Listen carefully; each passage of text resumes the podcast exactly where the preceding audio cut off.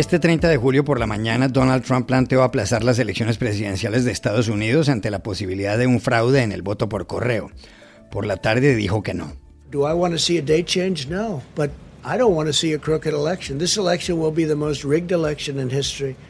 ¿Que yo quiero un cambio de fecha? No, pero no quiero unas elecciones torcidas. Si eso pasa, estos serían los comicios más amañados de la historia, dijo el presidente en la Casa Blanca. Hoy intentamos explicar todo este asunto. Expectativa en México por lo que pueda testificar ante la justicia el que fuera director general de Pemex en el gobierno de Enrique Peña Nieto, Emilio Lozoya. ¿Va a delatar a alguien? Se lo preguntamos en ese país al académico y columnista Ricardo Rafael. Miles de chilenos han comenzado los trámites para retirar el 10% de lo que habían cotizado por años en las administradoras de fondos de pensiones. Una ley muy reciente les ha permitido hacerlo. ¿Era lo ideal?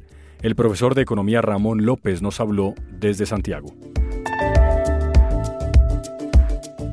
Hola, bienvenidos a El Washington Post. Soy Juan Carlos Iriagorri desde Madrid. Soy Dori Toribio desde Washington, D.C. Soy Jorge Espinosa desde Bogotá. Es viernes 31 de julio y esto es todo lo que usted debería saber hoy.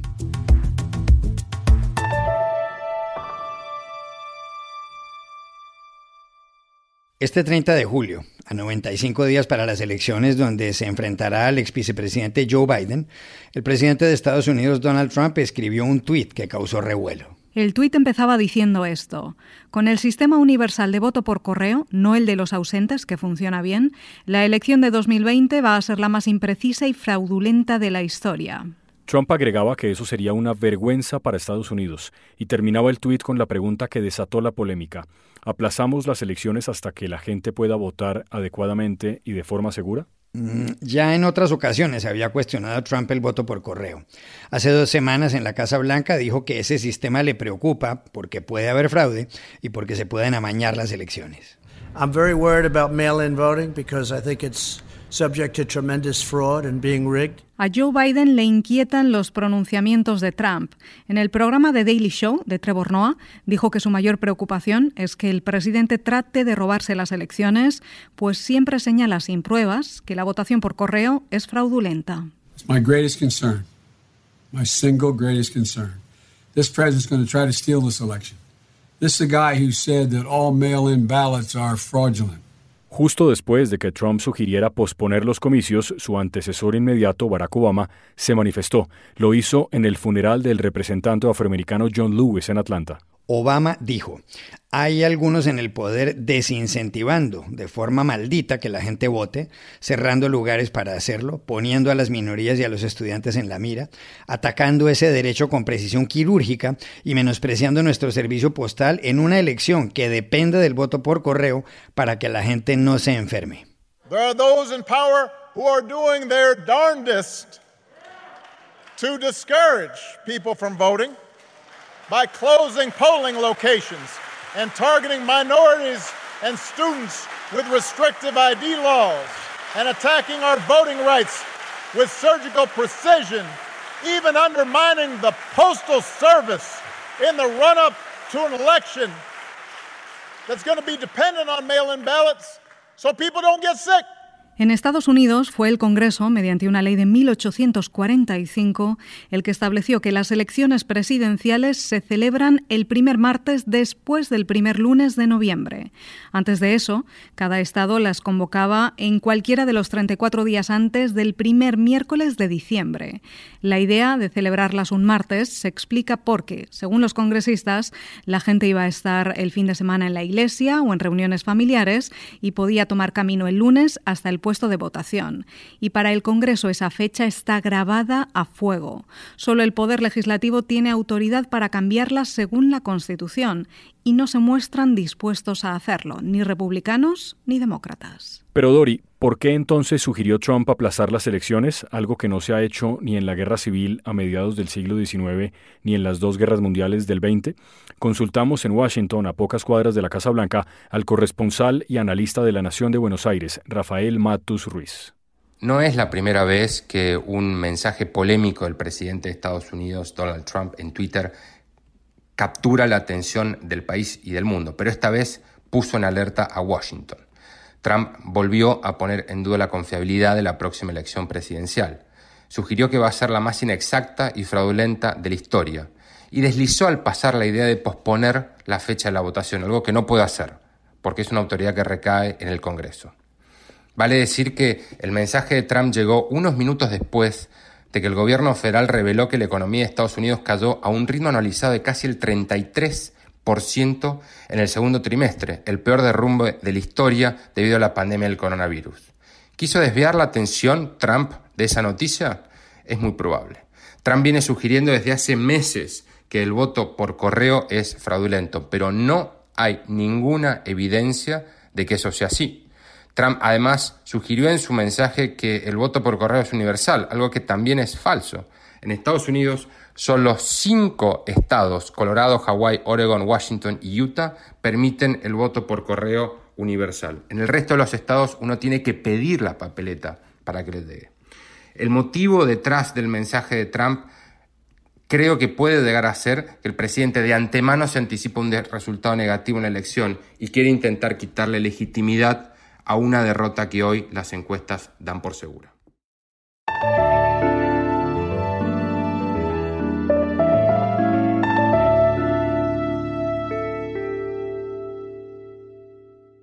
Dos procesos judiciales suscitan en México la expectativa de los ciudadanos y quizá algo de temor en dirigentes políticos. Dori, son los que le siguen a Emilio Lozoya, que en el gobierno de Enrique Peña Nieto ocupó la presidencia de la petrolera estatal, Pemex. La Fiscalía Mexicana investiga si Lozoya ocultó sobornos de Odebrecht en la campaña de su amigo Peña Nieto. También investiga si desde Pemex compró con un sobreprecio una planta de fertilizantes, en el caso de agronitrogenados. Lozoya fue detenido en Málaga, en el sur de España, el 12 de febrero y extraditado a su país el pasado 17 de julio. Esta semana la justicia de México decidió no encarcelarlo, pero le quitó el pasaporte y le puso un brazalete electrónico. ¿Será Lozoya otro chivo expiatorio o el primer gran delator de su país? Se lo preguntamos en Ciudad de México a Ricardo Rafael, académico y columnista que acaba de escribir un artículo sobre este asunto en Post Opinión. La distinción vale la pena hacerla porque en México lo único que conocemos son chivos expiatorios. Cuando ha habido escándalos de corrupción, casi de cualquier tipo, y sobre todo estos que involucran a Pemex, se busca un chivo expiatorio, se le cargan todos los pecados del colectivo y se le cobran individualmente. Lo cual hace que en realidad nunca se desmantele pues toda la red de corrupción, nunca se descubra quiénes fueron los verdaderos responsables y hasta dónde en el gobierno hubo responsabilidades. Tengo para mí que en esta ocasión puede ser distinto, porque justamente lo que Emilio Lozoya ha propuesto es un ejercicio de delación, es decir, de denuncia directa no solo de los responsables, sino del modus operandi eh, que se siguió para estos actos de corrupción. Ahora habrá que ver hasta dónde llega su delación, pero creo que es un cambio muy importante en la manera como se están persiguiendo en México ahora este tipo de delitos. También le preguntamos a Ricardo Rafael si la delación de Lozoya, en caso de producirse, tendrá un sesgo político. En México muy poca gente cree que no habrá sesgo político en este proceso, porque la tradición es que siempre la política se nos mete por la ventana y como dice el refrán, y la justicia se sale por la puerta.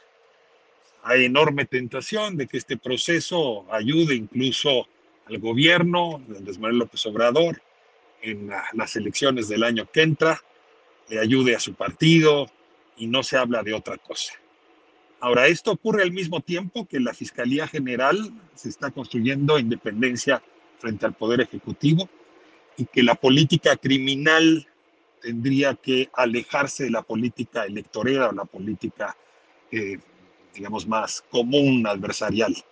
Creo que la Fiscalía General se está jugando mucho y que va a intentar mantener eh, alejada a la voluntad presidencial y del partido Morena de este caso, y aunque me llamen ingenuo, creo que la conveniencia de que así sea es superior al uso electoral que podría tener este caso. Y si se hace bien la tarea, con independencia, con solvencia, con legitimidad, pues a lo mejor hasta ayuda al gobierno con sus resultados electorales. Es decir, se unen en este momento objetivos tales como una política criminal independiente y eventualmente el aplauso político si la tarea se lleva bien.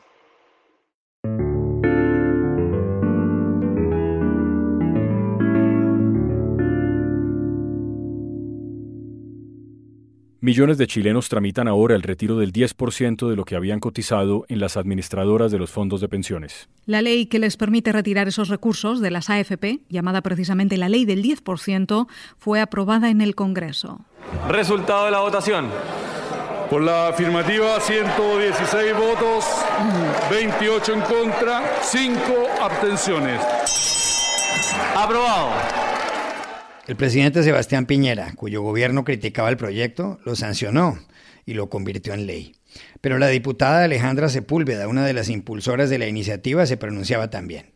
Que esto no termina aquí.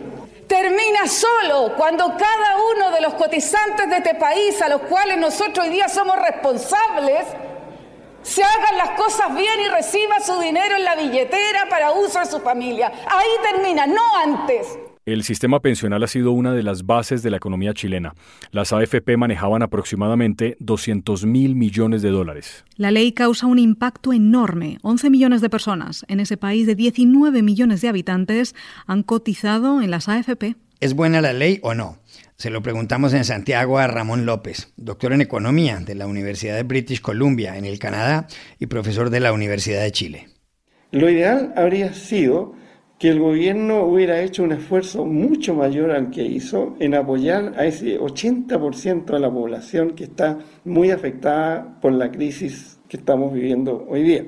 Eh, sin embargo, el gobierno eh, sistemáticamente ha llegado tarde y con una respuesta insuficiente, lo que ha significado que una gran proporción de la población está sufriendo enormemente con esta eh, crisis, mucho más de lo que debiera estar afectada.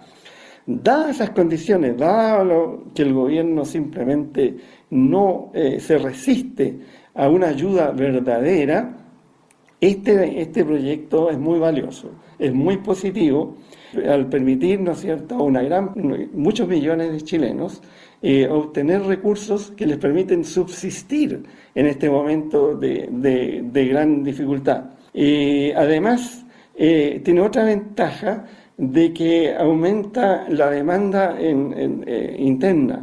¿Por qué? Porque aumenta el ingreso de mucha gente que está, que está en condiciones de mucha pobreza, que les permite comprar, ¿no es cierto?, y adquirir sobre todo de entre las empresas medianas y pequeñas.